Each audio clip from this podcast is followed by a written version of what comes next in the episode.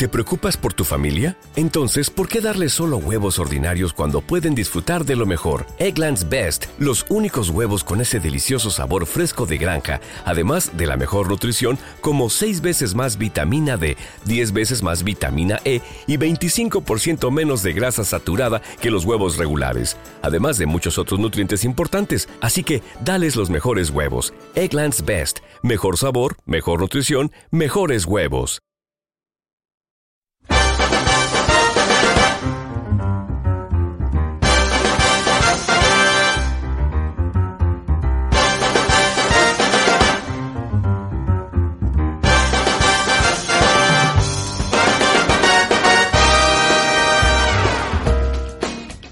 Queridos oyentes, ¿qué tal? ¿Cómo estáis fans, amados fans? Bienvenidos a un nuevo programa, al sexagésimo cuarto de estos especiales que os dedicamos a vosotros para que vayáis completando ya un buen número, ¿eh? Ya vamos camino del, bueno, nos queda todavía, pero camino del centenario, que sin duda tendremos que pensar algo especial para ese, ese programa 100, ¿no? Pero bueno, mientras eso se produce, pues eh, vamos añadiendo, como digo, capítulos, muescas a nuestro rifle de especiales.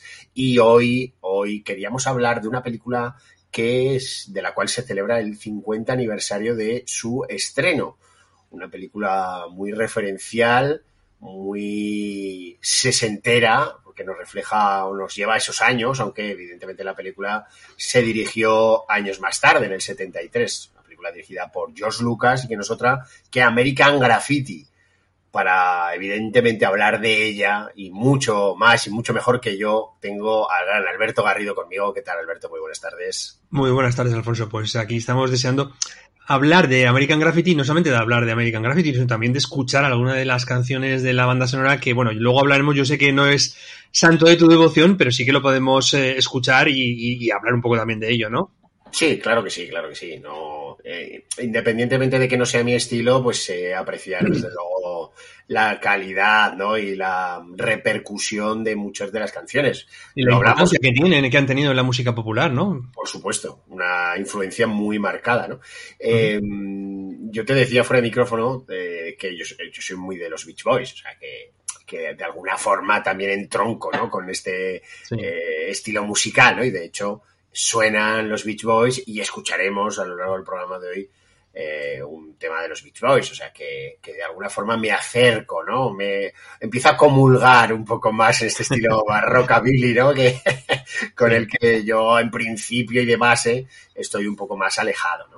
Eh, yo te diría, Alfonso, perdón, yo te diría que hay rockabilly y hay rock más, más clásico, más tradicional, ¿no? O sea, eh, hay, incluso hay canciones que, que, yo creo que no se encuadran o no se enmarcan dentro ni del rock ni del pop. Las típicas canciones de de bandas que, bueno, incluso los Platters, los Platters no son rock tampoco, o sea que, y, creo que son tres temas de los Platters, me parece, en la película, o sea que hay, hay un pupurrí de esa música que se hacía en los años 50 eh, y principios de los 60 que, que, es muy representativa, como digo, de toda una sociedad y de todo un eh, estilo musical, de diferentes estilos musicales como estamos viendo. Porque la película American Graffiti, como decíamos, eh, o estamos hablando, pues se celebra ese 50 aniversario. Eh, es una película, como bien sabéis y como he mencionado ya, dirigida por George Lucas, lo que era su segundo largometraje.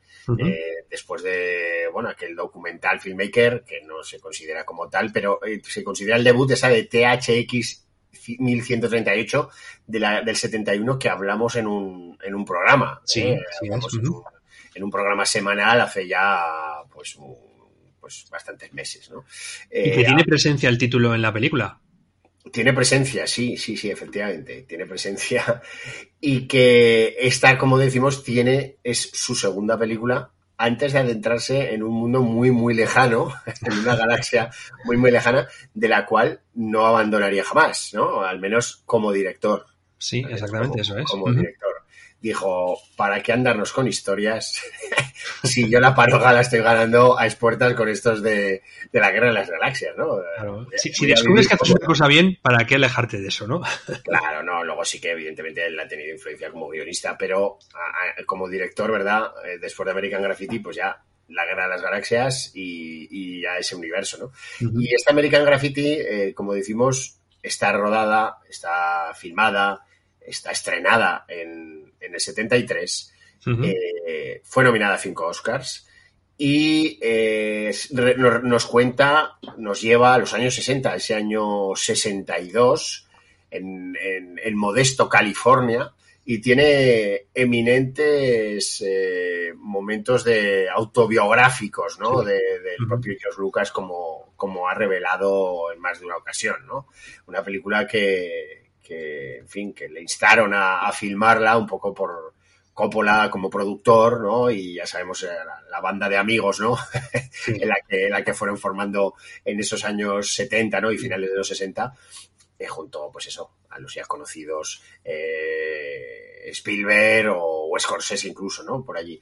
Em, aquí vemos una película muy generacional y una película muy, muy representativa de los Estados Unidos en esos años, en ese año, ese verano del 62, porque no estamos hablando también de un año en general, sino de una noche en particular, una noche de verano de ese año, donde se vienen, se ponen encima de la mesa elementos que evidentemente para la, para la adolescencia, para los, jóvenes de esa época, pues tenían una gran trascendencia, que es el irse a estudiar a la universidad, quedarse en su localidad, eh, y, ese momento de aflorar sentimientos, hormonas, ¿no? Y, y, de decir, esta quizás sea mi última noche aquí y, bueno, pues voy a salir a ligotear por ahí, ¿no? Y es lo que por lo que se nos cuenta en la película, se hacía en esa época allí en Estados Unidos, ¿no? Que era coger el coche ¿eh? y lanzarte prácticamente por las calles de la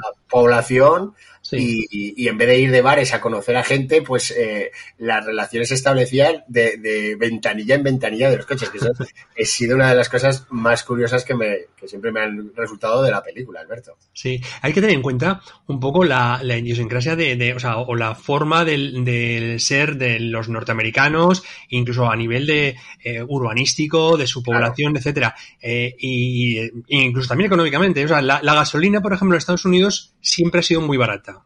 incluso actualmente hoy es más barata que, en Europa comparativamente, pues por un tema yo creo que por impuestos, ¿no? Porque me parece que en, Europa la gasolina tiene bastantes más impuestos y allí creo que no. Creo que es algo así, me parece, ¿no? La razón de la diferencia. Pero es que además en este año 62, que fíjate.